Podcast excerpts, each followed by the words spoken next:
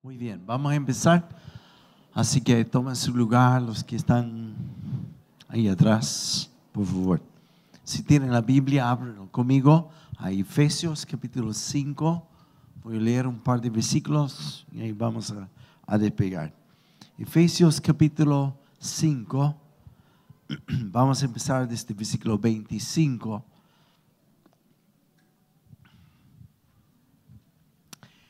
Esposas, esposos, aman a sus esposas, así como Cristo amó a la iglesia y se entregó por ella, para hacerla santa.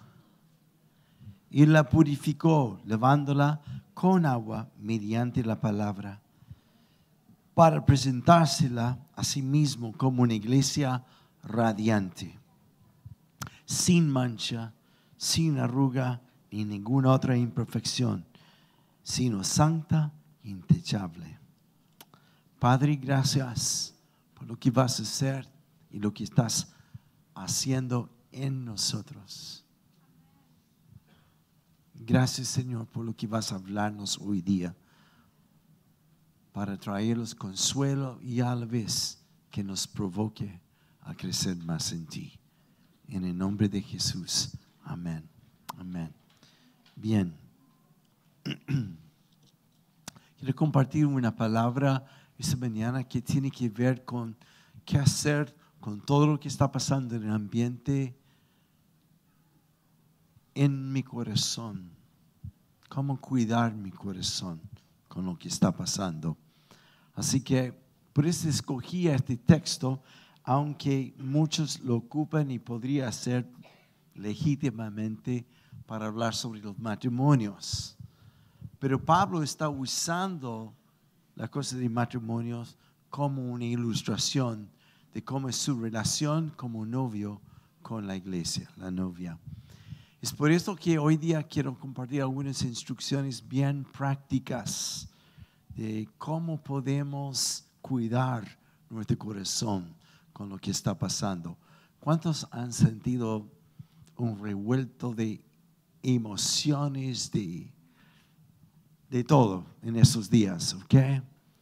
Todos, todos.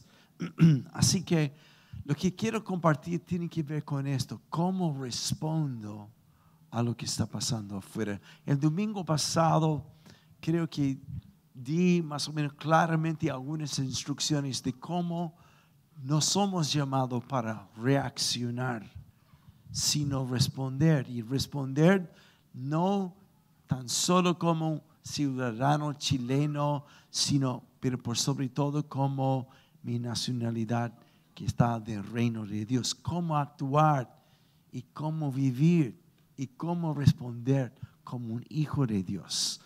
Este ha sido el mayor conflicto entre nosotros, porque ahí se nota la lucha de dos cosas, entre lo que es mi carne, lo que es todas mis emociones, ¿qué hago con este bulto? Y a veces se me escapa y salen cosas que no son del reino de Dios. Entonces hoy día quisiera hablar de cómo podemos vivir conectado, alineado con Él para saber no cómo responder tan solo emocionalmente, sino como hijos de Dios. Amén. Gracias por su ánimo, es impresionante esta mañana, ¿ya? Primero vemos en este pasaje eh, el ejemplo de, cómo es la intención de Dios.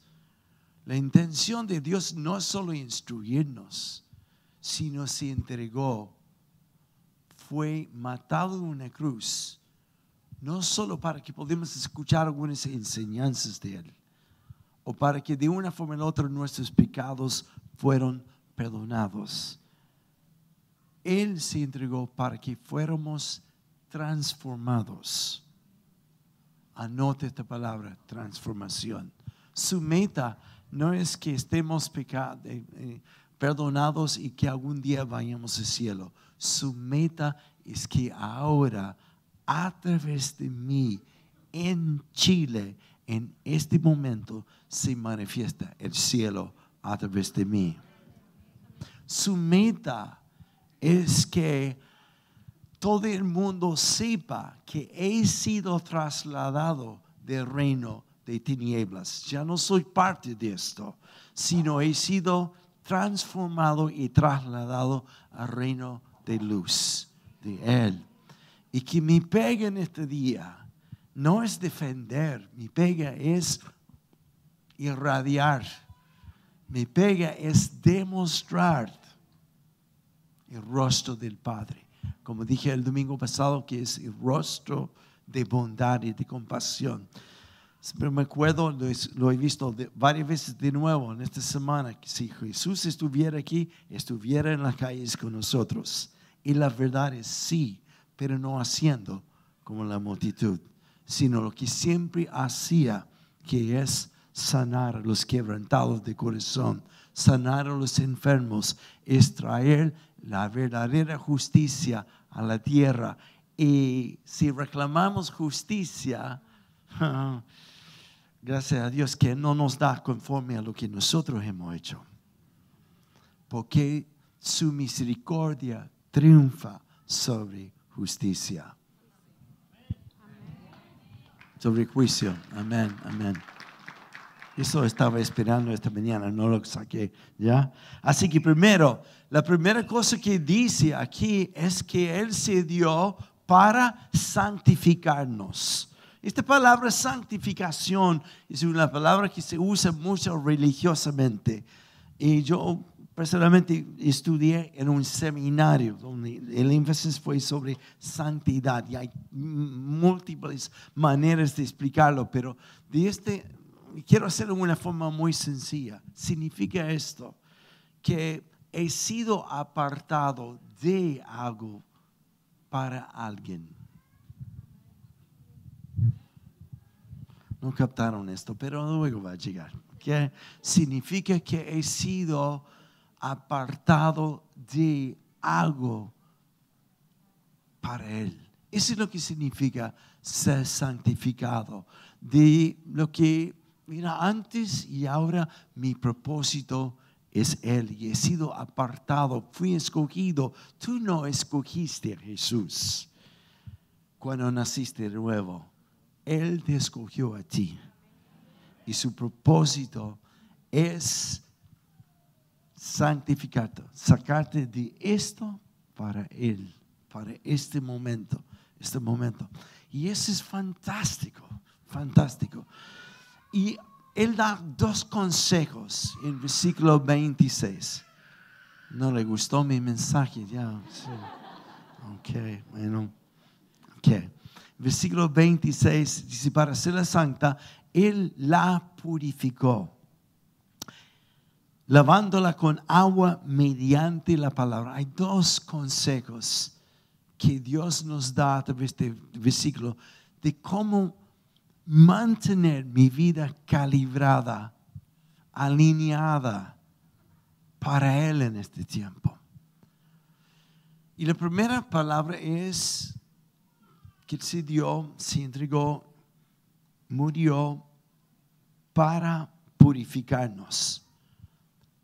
Y esa palabra es sangre. La sangre que dio Jesús no solo me lava, sino me libera del pecado del pasado.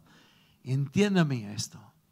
La mitad del evangelio que escuchamos tiene que ver con Jesús te perdonó, te lavó. Y aplaudimos esto, pero es la mitad del evangelio.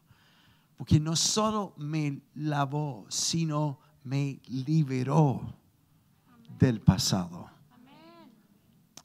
Gracias, Gloria. Me liberó del pasado y me encanta esto lo que dice en Gálatas 5.1. Cristo nos libertó para que no volvamos a ser esclavos del pasado ni el presente. Me liberó para que viviéramos en libertad. Que no solo me dio el perdón del pasado, sino el poder que me libera en mis decisiones del pasado. En otras palabras, desde el momento que Él entró en mí, desde el momento que Él me escogió, antes que nací y finalmente por su amor que fui conquistado y dije sí, desde este momento Él entra en mí y no es como que un cambio así de sentir mejor, sino varias cosas sobrenaturales pasaron. Lo primero es que mi pasado es enterrado una vez y para siempre. La segunda cosa que sucede es que lo que en este momento de morir a mi pasado y morir a mi identidad del pasado, mi forma de actuar del pasado, ahora ha sido resucitado a una nueva vida, una nueva mentalidad y un nuevo destino y una nueva identidad, no como pecador, sino como hijo de Él para manifestarse en este tiempo, en este momento. Aleluya, aleluya. Así que algo extraordinario pasó a través de su sangre. Gloria a Dios, que no solo me perdonó, sino borró y me libera. Aleluya, aleluya. Así que esa es la primera cosa. ¿Qué significa? Que en este tiempo, ahora, la advertencia del libro de Efesios, primero, los primeros tres capítulos que hablan de lo que ha pasado a mí ahora como hijo, que ya no soy lo mismo. Mi pasado ha sido borrado y olvidado y ahora mi nueva identidad es como hijo y me ha hecho sentar en lugares celestiales ahora con Él. ¿Qué significa? Que me ha dado la capacidad de ver las cosas desde su perspectiva y no la perspectiva de CNN o lo que sea.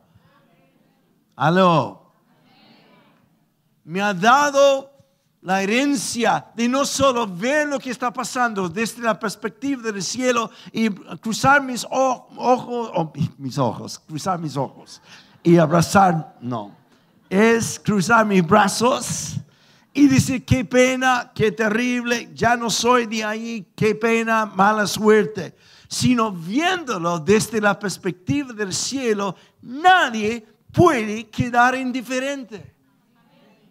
Si tú tienes el Espíritu de Dios en ti, jamás puedes quedar indiferente porque es un llamado de no solo observar, sino actuar, pero no como los hombres, sino con la respuesta del cielo, porque ha recibido poder y autoridad, ha recibido herencia para sanar a los quebrantados de corazón, a liberar a los que están en prisión todavía de opresión emocional o espiritual y decir, como dice en este texto, hoy Jesús te librará Aleluya.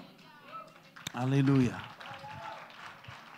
Si vemos que Él me dio su sangre para perdonar. Y si pecamos, si pecamos, confesamos nuestros pecados, porque Él es fiel y justo para perdonarnos y limpiarnos de toda maldad. Efesios habla de mi transformación como hijos, siendo una vez hijo de ira. Capítulo 2 habla de esto. Y ahora hijo de Dios. Y por esto Efesios advierta de este versículo de capítulo 4 y 5 dice, si esto ha pasado en tu vida, saca las ropas de tu antigua forma de ser y, nombra algunas cosas que se manifiesta por nuestra forma antigua de vivir. Por ejemplo, en versículo 26 de capítulo 4 habla de dos o tres cosas. Dice primeramente que tus emociones no se transforman en ira.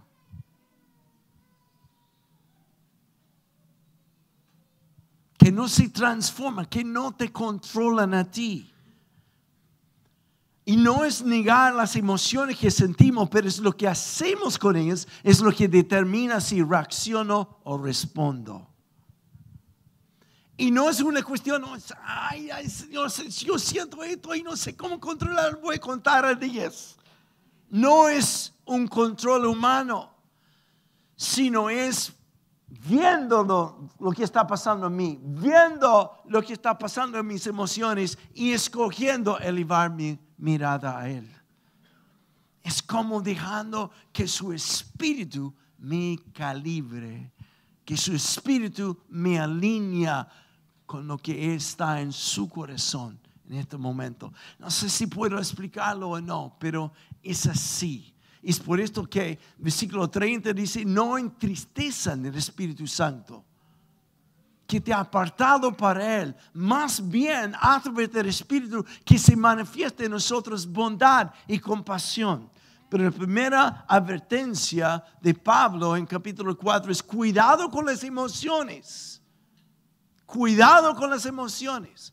Y nosotros hemos sido testigos de esto de cómo emociones descontroladas hacen manifestaciones de ira, de odio, de venganza increíbles. Yo me acuerdo que la primera noche que empezó toda esta manifestación, o sea, fue un sábado, el sábado antepasado, estuve en la Pintana, en un retiro.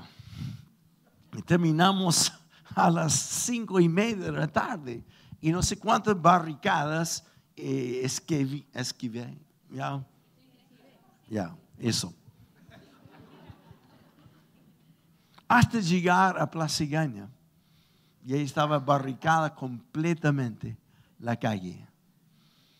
Y en mi nerviosismo, yo estaba en, en, ¿cómo se llama? La pista el medio. Y todo el tránsito estaba siendo derivado a subir por Avenida La Reina. Y así que en el segundo piso, viendo que estaba todo parado, yo vi una brecha entre dos autos suficiente como para meter de a poco mi auto y ahí subir. Y cuando lo hice, no me di cuenta que la camioneta frente estaba remolcando otra camioneta atrás y había una cuerda. Entonces mi auto topó con la cuerda suavemente, como un pastor, suavemente. Y no, ni siquiera lo sentí. Y de repente, el de frente y atrás de sus camionetas bajan y en todo el ambiente de ¡ah! y nosotros frente a la barricada, autos detrás. Yo veo un tipo en este lado golpeando mi ventana y el otro, el lado del pasajero también. ¡ah! Y literalmente vi demonios bailando así frente a mí. Yo sé que esto nunca te ha pasado, pero es como para demostrar que en el momento de emociones se descontrola todo, todo. Efesios dice que no permita que tus emociones se transformen en ira, enojo, etc. Y vamos a hablar cómo hacer esto, cómo hacerlo que no pase. Primero, si pasa, confiésalo al Padre. Ellos bendijeron tanto a mi mamá en este momento, fue impresionante. Por lo menos eso es lo que entendía en castellano, ¿no? Así que dije, gracias, gracias cómo transformar lo que está pasando en nosotros, cómo permitir que lo que está pasando en el ambiente no me controla a mí. Hmm. Y luego en ese mismo pasaje de Efesios 6, eh, eh, Efesios 4, versículo 26 al 30, segunda cosa, emociones, segunda cosa es tus palabras, tus palabras. Porque el momento que recibí a Jesús, mi vida pasada tiene que haber sido enterrada. Y es por esto, Pablo dice, que tus palabras sean de bendición y no de maldición que sean para edificación y no destrucción. ¿Cuántos saben este versículo? De la abundancia de la boca, del corazón.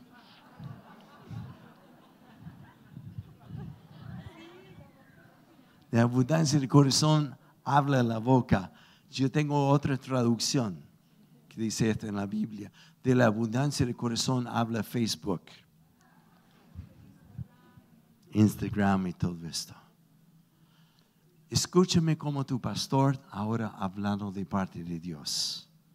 No quiero ver nadie de esta iglesia expresando palabras de maldición,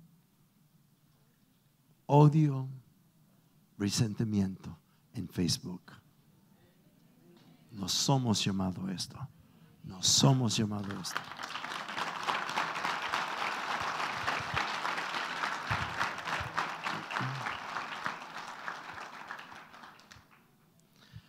Voy a hablar de lo que sí somos llamados, que es bendecir, que es manifestar compasión y bondad, aun cuando no estamos de acuerdo de cómo se comportan. ¿Sabe lo que es mi anticipación el próximo domingo? En la primera como en la segunda reunión, es ver este lugar lleno, lleno, lleno. ¿Saben por qué? Porque tú llevas dentro de ti la respuesta de lo que tantos buscan. Lleva la compasión de Dios. Lleva la bondad de Dios. Y lleva el poder y la autoridad donde Dios te ha puesto. Así que la primera provisión, sangre. La segunda es esto, que dice, la apartó, la santificó por medio de la purificación y luego dice, lavándola con agua mediante la palabra. En el tabernáculo antiguo habían dos cosas que los sacerdotes vieron antes de entrar en el lugar santo con Dios. Uno era el altar de bronce, donde fue sacrificado los animales y la sangre corría, es símbolo que antes de entrar, afinado con él, la sangre nos purifica. La segunda cosa fue un lavadero hecho de metales que brillaba como espejos. Y los sacerdotes, después de pasar por la sangre, pasaban por el lavadero para lavar sus manos y su rostro antes de entrar a la presencia de Dios. ¿Qué significa esto para ti? Significa esto, siendo lavado por la palabra. Todos nosotros en estos días experimentamos cosas que hemos hecho, comentarios, palabras que nos han llevado a pecar. Arrepiéntense, piden perdón que Dios te purifica. Como dice en Hebreos 12, que despojémonos de todo peso y todo pecado que nos obstruye de caminar y terminar bien. La segunda cosa es esto, este símbolo de lavarnos en agua por medio de la palabra es lo siguiente. No solo pecamos a veces, sino todos sentimos contaminación con lo que pasa aquí dentro. ¿Hay alguien que no? Yo llegué de Antofagasta el sábado, ¿no? viernes en la noche. Estuve en una, una, una, conferencia por dos días. Llegué como a las once y media. Y la persona que me recogió en el aeropuerto, un joven, en camino a mi casa me dice, pastor, no sé si has visto todavía Alameda. ¿Por qué no echan una mirada? A esta hora, felizmente, no había nadie en la calle. Y yo me imagino que muchísimos aquí lo han visto. Fue mi primera vistazo, primer vistazo. Y pasamos por Alameda y parecía como zona de guerra. Jamás imaginé algo así y pensando en toda la destrucción y cuánto tiempo y recursos va a requerir a reparar. No, tengo idea, es inimaginable. Así que una vez que salimos de ahí, llegué a mi casa, me costó dos horas a dormir, mínimo. Daba vuelta y vuelta. Sentí llegando a Alameda la opresión, la oscuridad, la destrucción, todo es como contaminar lo que está en el corazón. ¿Alguien sabe de lo que hablo? Y di vuelta y vuelta en la noche como preocupado, angustiado y preguntando, Señor, ¿qué está pasando? Ese es un ejemplo de estar contaminado. Puedes estar en, tu trabajo y que el jefe tiene un día malo. Se levantó con la piel izquierda y reta a todo el mundo. No es pecado lo que pasa en ti, es contaminación de lo que pasa. Entonces la pregunta es, ¿qué hago con esto? Se lava con la palabra. ¿Qué significa esto? Esa misma noche, para dar un ejemplo, mientras que Gloria dormía plácidamente, yo, me levanté de la cama porque no podía dormir. Y fui al living y hice lo que muchas veces hago. Abrí la Biblia y empecé a leer. No para un sermón, no para una enseñanza, los salmos hasta que Dios me habló.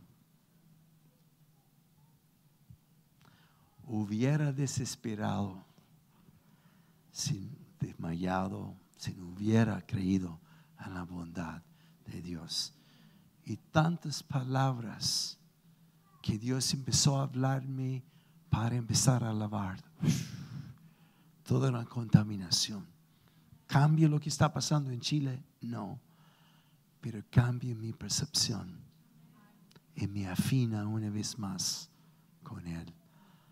Que en vez de estar amargado y tremendamente afectado, mi rostro ahora se convierte de nuevo en esperanza.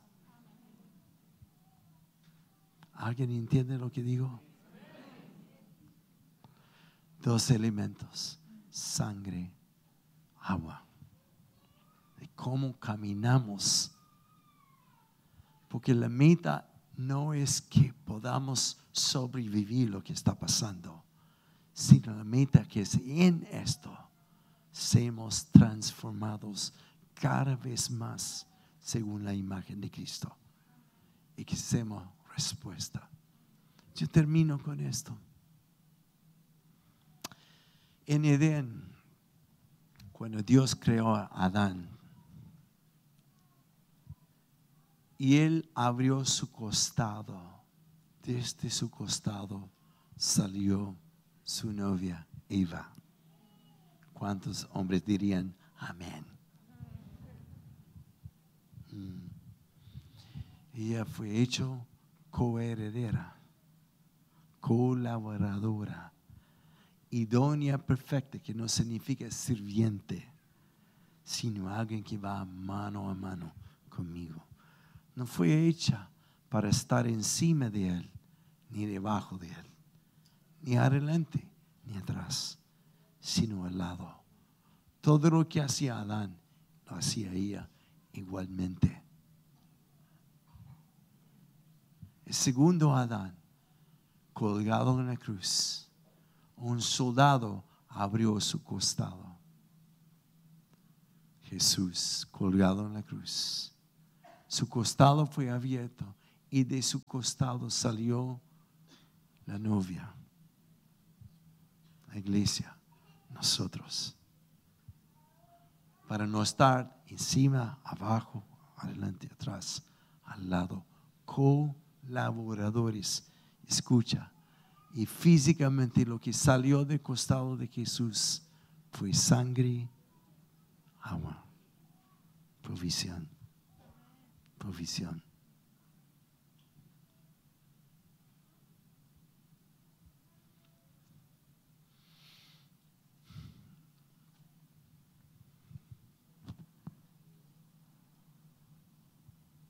Alguien inocentemente me preguntó esta semana, ¿qué está haciendo la iglesia?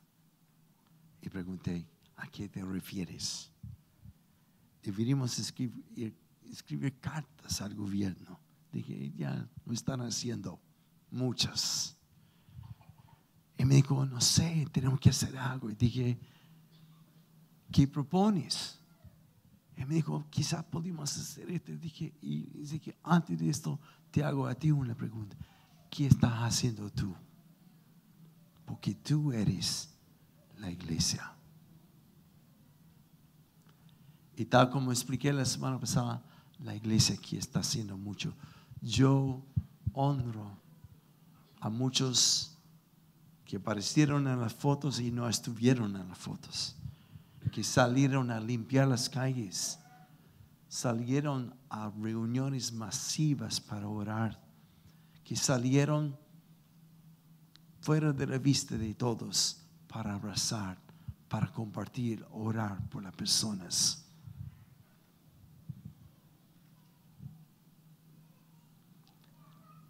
Para esto hemos nacido.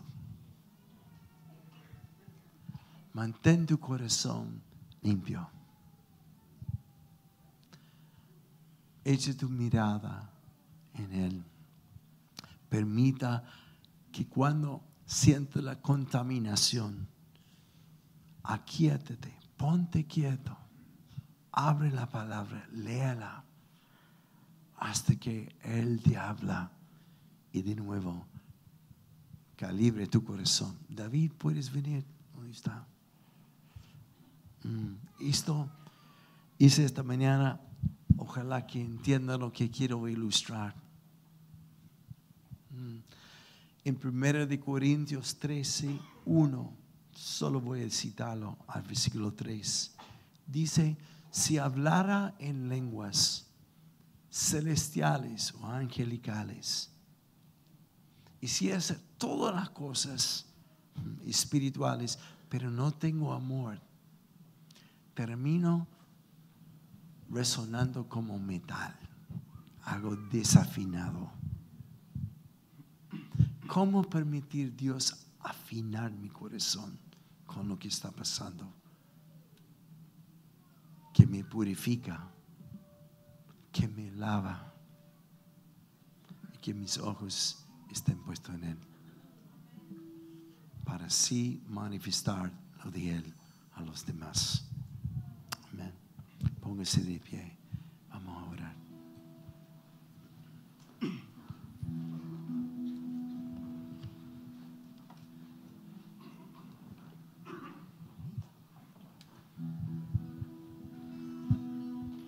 Toma la mano de una persona al lado de ti. Me gusta hacer esto. No quisiera hacerlo nunca como una rutina.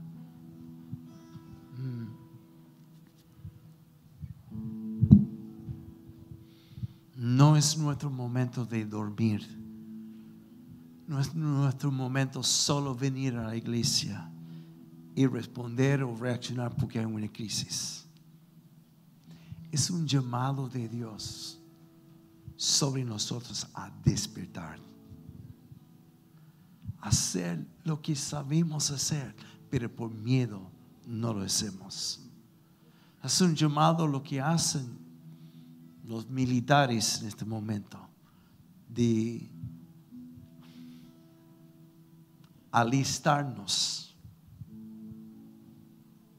Poner la armadura de Dios, sí, pero no para acostarte, ni para aparecer aquí, sino empezar a hacer lo que Dios te llamó a hacer, a ti y a mí. Ese es el momento. Es como decir, Dios, escuchar a Dios decir, hmm, todos los permisos están cancelados. Ya es tiempo, ya es tiempo. Así que quiero que profetices sobre la persona a tu lado y dile esto conmigo, ¿ok? No sé si puede hacerlo con dos a la vez, con uno quizás resulte mejor. Diga esto, todo lo que necesitas Dios ya te lo dio. Despiértete. Vamos. Y diga esto conmigo que es una de mis oraciones favoritas.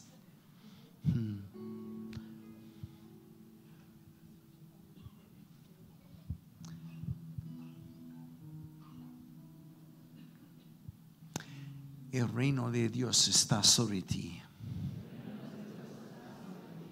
Y la unción de Dios te ha dado autoridad y poder para sanar a los quebrantados de corazón y decir al preso, hoy día Dios te libra a sanar a los ciegos y declarar libertad a los cautivos. Te digo en el nombre de Jesús, para este momento naciste. Levántate y brilla, que resplandezca Dios sobre ti, porque ha venido su gloria sobre ti en momentos de obscuridad. Ahora levántate en el nombre de Jesús. Amén, amén.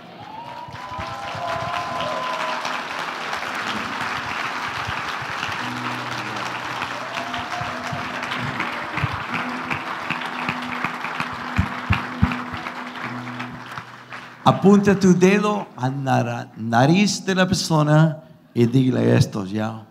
Dios es testigo. Te está llamando. Vamos, vamos, vamos. Ok. Sí.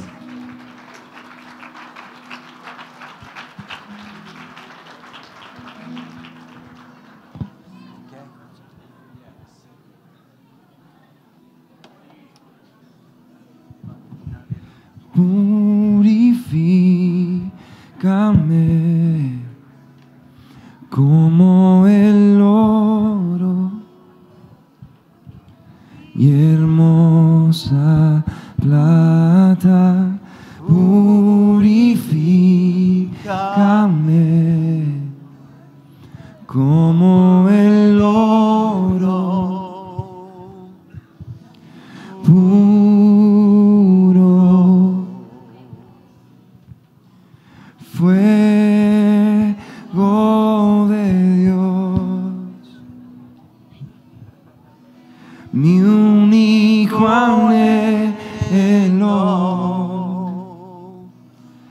es ser santo ser apartado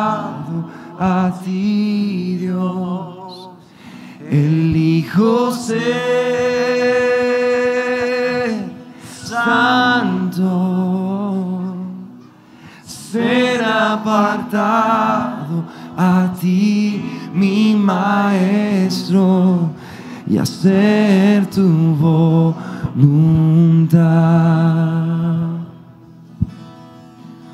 purifícame como el oro, hermosa plata, y hermosa plata, purifícame de mi pecado, de mi.